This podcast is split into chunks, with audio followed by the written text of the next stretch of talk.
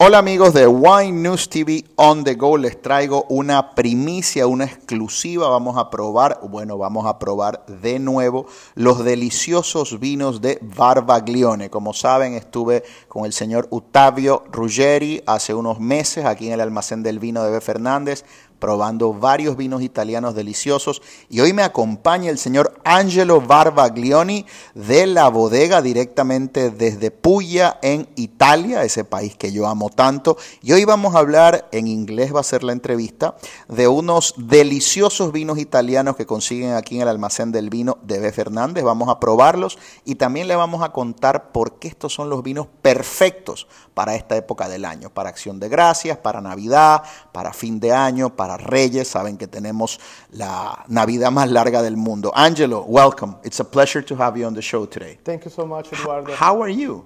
Oh, I'm very good actually. Uh, I was expecting like sunny days. Okay. But it's it's raining, so I think that I won't have time to lay on the beach. But Right.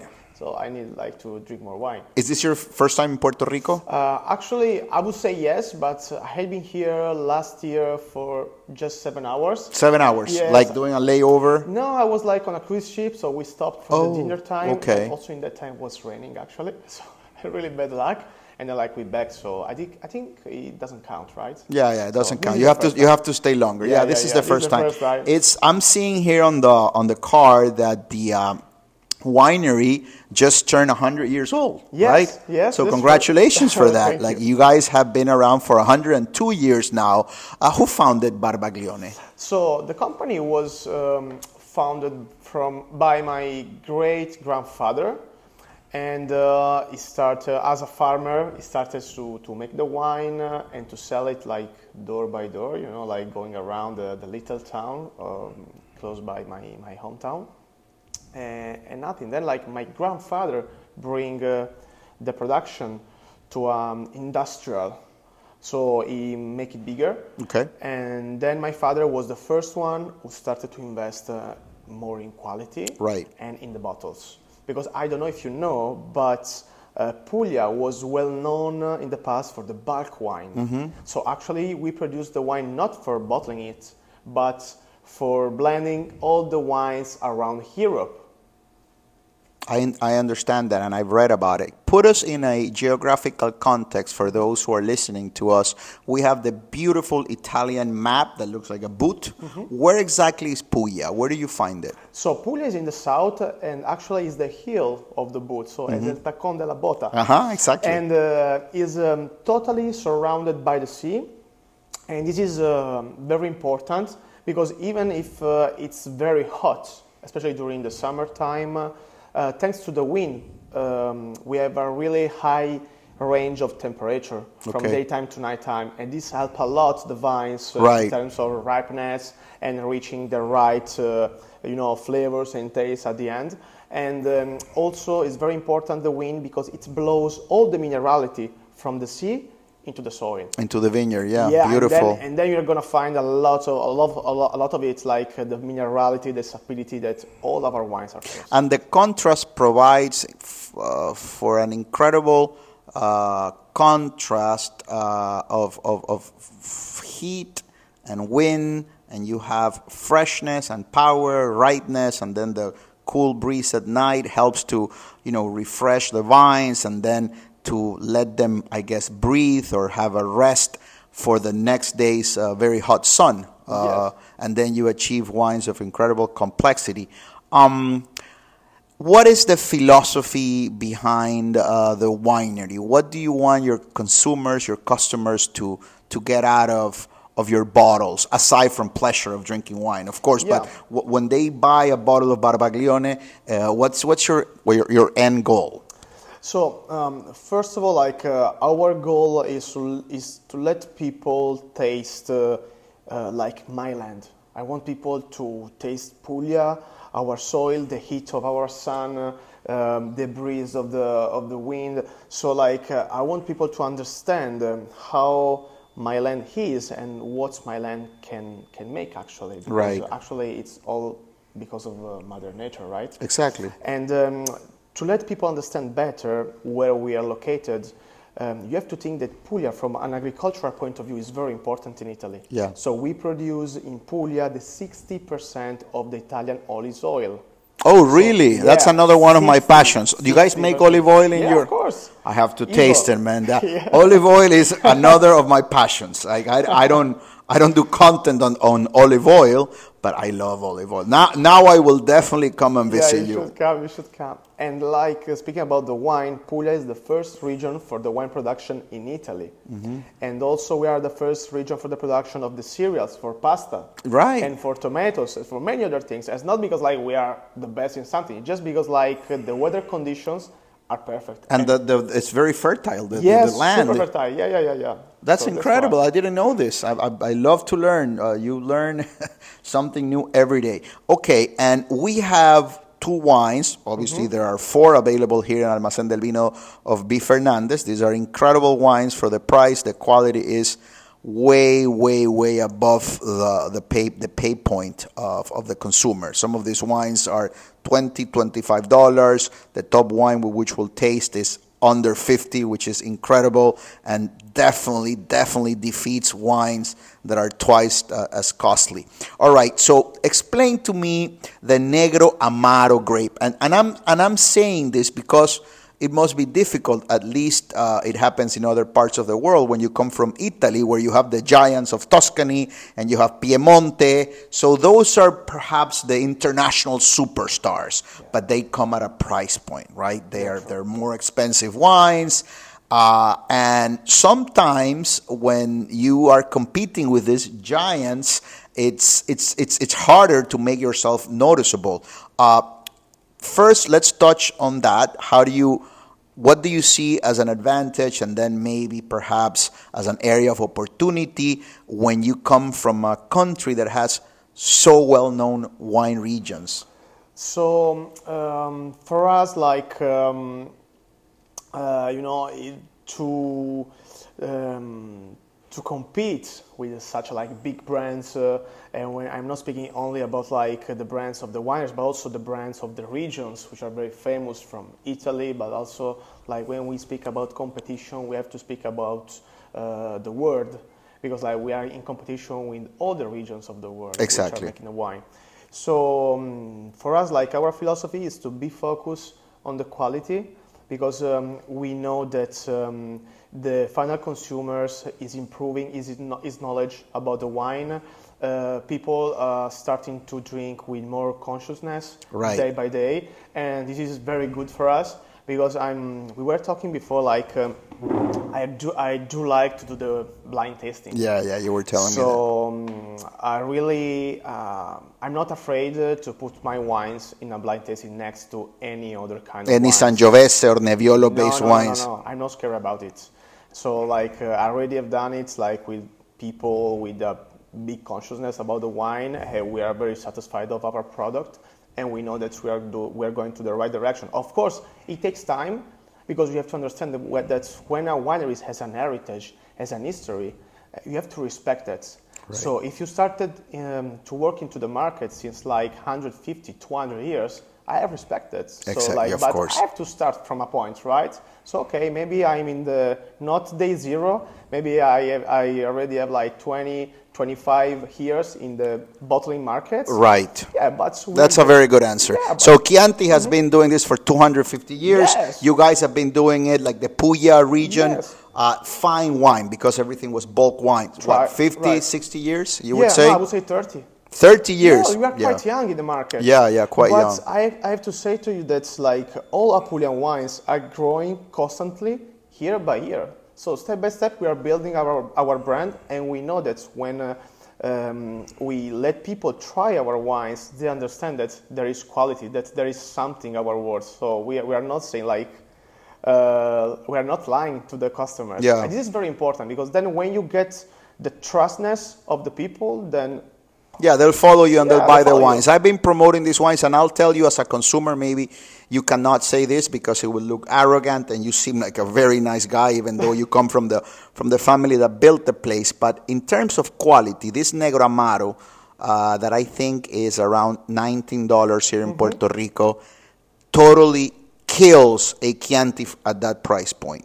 and totally kills a Nebbiolo di Alba at that price point. If you want to drink, you know, very good quality from those places, you probably have to pay above 30, 35. And this wine for about $19 is delicious. This is a good segue to get into the wine, my friend. Tell me about the Negro Amaro del Salento 12 e mezzo. Sì. 12 e mezzo. Tell me about this wine, my friend. So first of all, the name Negramaro comes from the combination of two words. So negro from Spanish and mavros from Greek.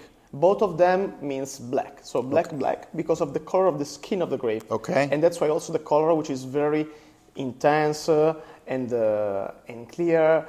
And um, uh, we have this combination of, of the words because the south of Italy was under the control of the Spanish and before the Spanish uh, under the Greeks' control. Oh, really? I mean, yeah, before the Romans actually. So, So, so, so negro, obviously black, and maro black too in Greek. Mavros, Mavros. Mavros, negro, Yes. negro amaro. Because people think that negro amaro means like black and bitter. Yes. But it's not. It's like it's black, black. That's I love the it. I love it. I'm, I'm, I am, I am blown away by the cheers, my friend, and Cheers. welcome to Puerto Rico. Thank you. Uh, this is probably, aside from the laughter of your children, the best sound in the world is this. All right, so I have a wine here that retails for under twenty dollars. is twelve point five in alcohol, which is very moderate. This has less alcohol than some that a lot of white wines uh, from different parts of the world. I cannot begin to explain or to convey to the audience the deliciousness here on the nose, the uh, lovely herbs. There's a beautiful note of cherry, and then you have spice. You have uh, something that speaks to me about some tomato paste, some. Uh,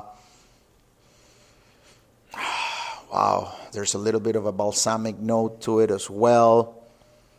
And there is an underlying sort of citrusy, very red citrus fruit to it, like a very, very, you know, ripe blood orange to it. It, it just smells so, so elegant. And then there's minerality, like iron, like something that speaks to me about, you know, a either volcanic soil or a mineral soil. Uh, tell me more about the Negro Amaro grape. Yes. Um, first of all, in my opinion, the Negramaro, the beautiful of the Negramaro is uh, that it's a very versatile wine because of the tannins.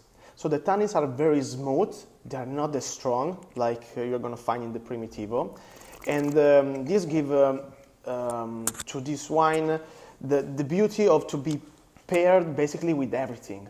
So in Puglia, uh, we used to drink the Negramaro with fish, with white meat. You can totally meat, do it with fish. pizza, with pasta, with everything basically. And this is one of the of those few red wines that you can drink it cold. The acidity here is lovely. The tension, the energy, the vibrancy, the the salinity. There's an iron salinity. There's a beautiful drying sensation at the end that will totally, totally clean your palate after a piece of meat or after some pizza. Wow, what a beautiful wine, my friend. It's gorgeous. And you know what? Uh, I like to give this um, uh, little information about the 12 and a half, 12, 12 e medio. Yeah. Uh, because like here Very good. You know some Spanish. Doce y medio. You know Spanish, right? A bit. Um, because um, in this wine there is pure technique in the vineyards. Because like in my land, in our region, it's very easy to have like 14, 15, 16% of alcohol. Of course, of course. It's quite easy. To have 12.5%, it's quite difficult. So we have to work a lot on the vineyards and what we have to do? We have to increase the production per hectares. But as you know, more quantity means less quality. Of course. Right? So what we have to do But to the quality here is not compromised at all. Yes. So what we have to do to keep high also the quality. So we studied that there is a correlation between the grape and the leaves of the vine. Okay. So per each kilos of grape, you need to have one square meters of leaves. So if we increase the production to three kilos, four kilos per vines, then we have to keep the square meters of the leaves to three, four meters. Can you use the leaves to create shade? Um, it's not because of the shade. It's because like um, there are the um, photosynthesis. Okay, You okay. know, Yeah, and yeah, so it. like uh, the, the, the the vine works uh, by the leaves. So like if I just increase the quantity of the production, then you're gonna have water at Yeah, the end. dilute it, not, dilute it, yeah, dilute not even juice. So in this way, I can spread more the sugars in the bunches, And so I can decrease the alcohol volume at the end, but I can keep the characteristic in flavor and in taste. I love this wine because the, the length, the finish is the length and the finish of an Italian wine that costs $75. I mean, it's long, has this lovely, lovely plum to it at the end, and I am still feeling that salinity, that freshness, that uh, lovely, lovely sort of cleansing sensation. And you know what? It wants me go for a second glass. It wants me to keep on drinking.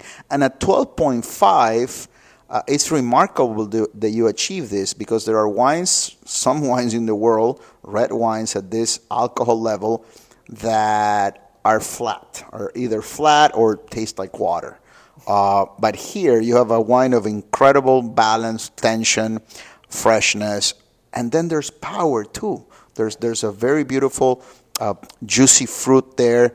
Lovely, lovely wine, and this is under twenty dollars. The Doce e Mezzo Negro Amaro del Salento from Varvaglione. What do you pair this uh, back at home? You told me about uh, pizza. You told me about you know drinking it cold, which is nice. Here in Puerto Rico, we have hot weather throughout the year. So yeah, people should drink their, their red wines at least fresh, if not cold. But back home, what's like a typical uh, pairing for this? Like in my opinion, like the negramaro works uh, very very well uh, um, with all the dishes where uh, there are vegetables. Okay. Because like vegetables um, are very uh, fresh and light. So like if you drink something uh, with a, a, full body, where the body is too strong, then you're gonna cover everything. Yeah. So when you have something very, some dish very elegant, very delicate with vegetables, then the Negro Amaro works. yeah. Well. Yeah, I, I think it would pair very well with things that have olives. It would pair very well with melanzana, Sí. berenjena, beautiful with melanzana. And because of the acidity to it, it would also gonna cut through the fat of some cheeses. I see this pairing very well with cheese. I think that this wine is around $19 here in Almacén del Vino de B. Fernández. And I cannot stress this enough. This is the wine you want on your table for Thanksgiving. It would pair very well with turkey. It would pair very, very well with the sweet potatoes uh, that we eat here, and also with the cranberry paste that some people put on on their tables. This is remarkable, and it would also go very well with pork. We eat Yes. pork here uh, for, for for Christmas. Incredible wine. Thank you for this. Uh, let's go to the next wine, the Papale Primitivo di Manduria. What a beautiful, elegant bottle. Before we get into the wine, talk to me about the Primitivo grape. Okay. So the name Primitivo doesn't come from primitives. It comes from prima, el primero. Okay. So because it's the first black grape variety that we harvest during the harvest time. Okay. So that's why the name Primitivo. And um, Primitivo di Manduria means that is a DOP. So the area of the production of this grape, it's a small area into another macro area, which is Salento. Okay. So back to the Puglia.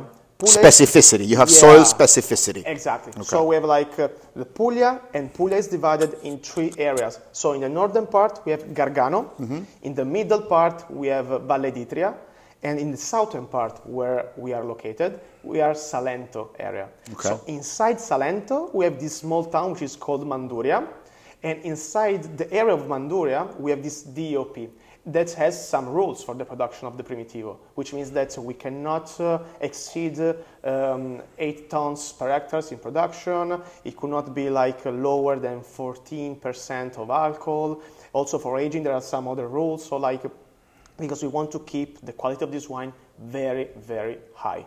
So we want people, uh, when they um, hear the name Manduria, they have to link the name to something amazing, something very good. That's why.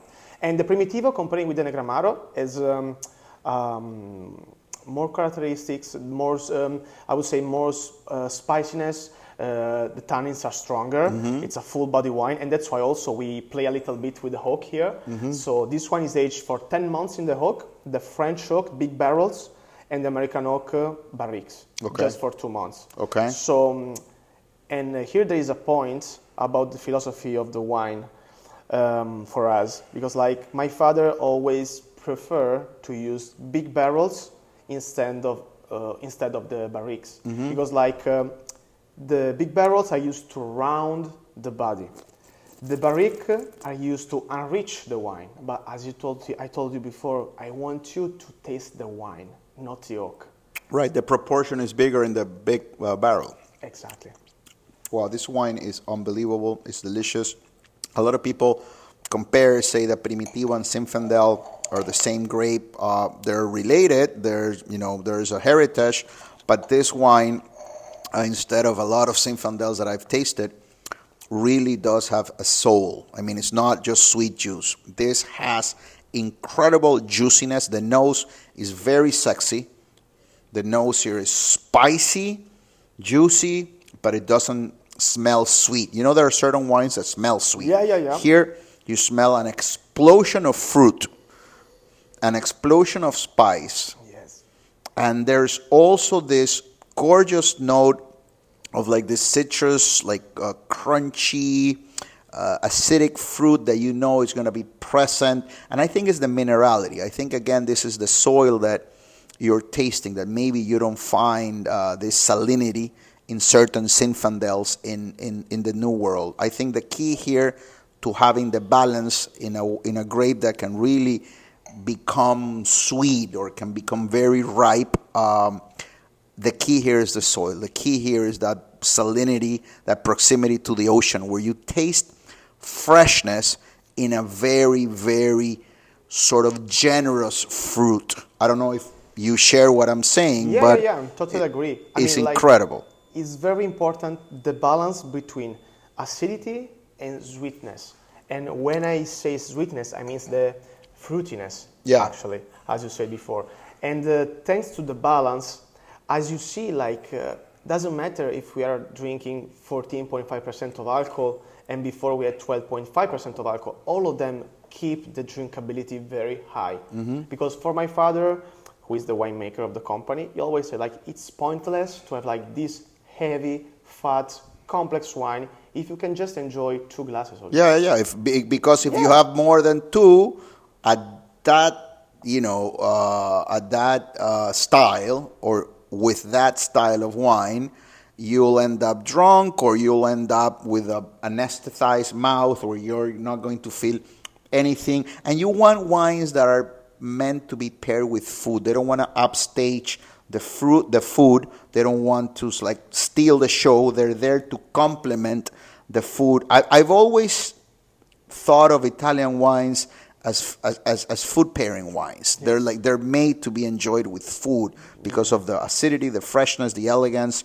And here at this uh, with this wine, I'm once again, uh, you know, um, I am once again finding the evidence uh, of of the importance of having big ripe wines with a balance and equilibrium that's provided by the acidity and by the soil that in this in the case of this soil adds the salinity adds the freshness. At the end you you don't feel any sweetness or residual sugar. You feel the presence of fruit. And again it, it makes me want to go for a piece of, of meat. Here you you definitely need something bigger or more with more structure than with the negro amaro Yes. And I can tell you something about the label. yeah sure of course Yeah, because uh, the label is named Papale, and the Papale comes from Pope. Yeah. Because we have uh, the first and actually the last Pope from Puglia in 1700, Mm-hmm. and his family owned a lot of lands all around Puglia. Mm-hmm. And because of that, like the farmers called uh, this area with these vineyards close by my company, Papale area. Papaleria. Yes. Then, like, uh, my grandfather bought those vineyards, and then from those vineyards, we started to make the papale. So we kept the name, uh, we use it for the label, and we asked the permission to the Vatican City to use the original symbol of the rings of uh, Orsini family.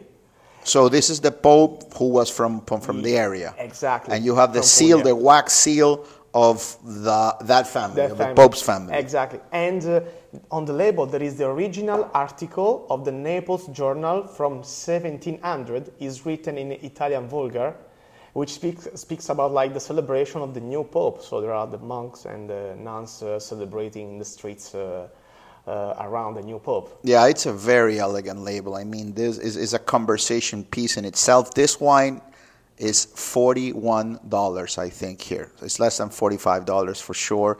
And it can definitely, definitely, definitely stand next to a Napa cab that cost $80, $90. Uh, there's a lot of generous fruit here, but there's also elegance, freshness, there's equilibrium. Um, aging. How does how does the papale? I mean, if somebody were to come here to Almacén del Vino and buy a couple of bottles, want to drink tonight because mm-hmm. it's beautiful right now, but um, how do they age? Like you probably are have library wines in your mm-hmm. cellar from a couple of years ago. Can they age the Primitivo grapes? Yes, they... for sure. Like uh, we already have like um, because like we started to produce this label in uh, 2008. Right. So it's not at all like, um, but uh, we. But the 2009, 2010, how are they drinking 13 years afterwards? Oh, perfect. Yeah, perfect. And the, and, the, and the tannin structure keeps that, yeah, that long keeps, life. Uh, it, uh, it, it, keeps actually the structure, and we see that we have a, a, nice evolution of the wine. It's beautiful. The complexity changed totally. Mm-hmm. But yes, like uh, I'm sure that uh, if I say that you can keep it for 10, 15 years, it's it's okay. I love that these wines change in the glass. They evolve. They keep opening up, and yes. this is these are the wines that the last glass is going to be better than the first one because they keep opening up. These are gorgeous wines, and to think that you can buy both wines for less than sixty-five dollars at forty-one the Papale and nineteen uh, the Negro Amaro del Salento plus tax, it, it's under $65. These wines are unbelievable. Uh, you also have, and I want to touch on those, as, uh, even if we're not going to try them, you also have two wines here. Can you tell me a little bit about the Primitivo di Puglia made with organic grapes? Yes. So um, uh, here we have uh, the Primitivo made from other different areas. So we tried the DOP from Manduria and here we have the organic primitivo, which is called IGP Puglia, mm-hmm. which means that the grape comes from all around the Puglia. Mm-hmm. And uh, this is like the primitivo, how it should be, like pure 100%. No oak, okay. nothing, it's just like the juice of the primitivo. Beautiful. 100%. And here you can feel all the, um, the tannins, all those notes that I was saying about black peppers, natural, all the balsamic which comes from the Mediterranean steams, mm-hmm. which are mm-hmm. these spontaneous greens that you have uh, all around the Mediterranean coast. is beautiful actually. And when you say organic, the organic works doesn't mean that it's made uh, inorganic in the winery. The organic works um, means that you grow the grape in an organic way. No pesticides, no plant, no chemicals. Nothing, nothing. Okay. And actually, in the last year, um, we became uh, a sustainable corporate. So we are a sustainable winery because we're very focused on Great sustainability. For that. Yeah, yeah. yeah, and we are trying to improve and uh, increase the production of the organic wine. And then also the Doce Emezzo Primitivo del Salento yes. would be like the brother or sister of the Negro Amaro Exactly. So here we have Primitivo del Salento. As I said before, Salento is a macro area in the southern part of Puglia. So the, the grape of the Primitivo of this bottle comes only from Salento area. And here we have a touch uh, of um, American Barrique just okay. for two months and not like the whole percentage of the wine, just 50 percentage of the wine. So 50% in stainless steel, 50% in American oak, then we blend it because we want just give a touch of uh, oakiness, smokiness, uh, yeah, caramel, yeah, caramel, vanilla, the vanilla yeah, note. Exactly, exactly. Do you do you guys make any white wines? Oh yes, we have indigenous grape uh, from uh, from uh, Puglia. This is these are not available in Puerto Rico, but I will taste them when I come visit you. What do you guys make uh, in so, whites? So we have Verdeca, we have Fiano, we have Falanghina, we have Bombino. Oh my God. Uh, yes, we have. A, and what what are their profiles like? What what are the characteristics of those grapes? Um, so, uh, for example, mineral, very mineral. No, like the Fiano, in my opinion, like is amazing. You you really feel like the the breeze from the sea. It's very. You have a lot of minerality. You have this um, uh, touch uh, of uh, white skin fruits. Uh, it's it's beautiful. Then you have um, the Falanghina, which keeps uh, the acidity very high, even if it's very hot outside. So, in my opinion, would be a very good base for sparkling wine. And this is a project on what we are working actually. And then we have the Verdeca. Verdeca is a very generous grape variety. So, like we, it gives you a lot of production and uh, with a very nice flavor of tropical fruit. Beautiful, beautiful, beautiful, beautiful. Thank you so much for this, my friend. It's been a class. Uh, I am going to share this link with you afterwards so you can share it with your friends and through your social media. I want to thank you for putting these beautiful products in our Puerto Rico market. They are remarkable. The price point, the quality, the soul. Uh, these are wines that you can tell are made in the vineyard. They're not made inside the winery. Uh, they're finished at the winery, but you can see that everything starts with the soil. Everything starts with the sun, the wind, and making sure that those grapes are are well taken care of. There are delicious wines. Thank you for this, and I hope this is the man, this is the first of many more interactions that we get to have. Thank you. Gente, vengan a buscar estos vinos de 12 de mezzo hechos por la familia Barbaglioni. Son espectaculares. Voy a dejar el enlace aquí de la entrevista que hice con Ottavio Ruggeri cuando probamos eh, los otros vinos que no hemos probado hoy.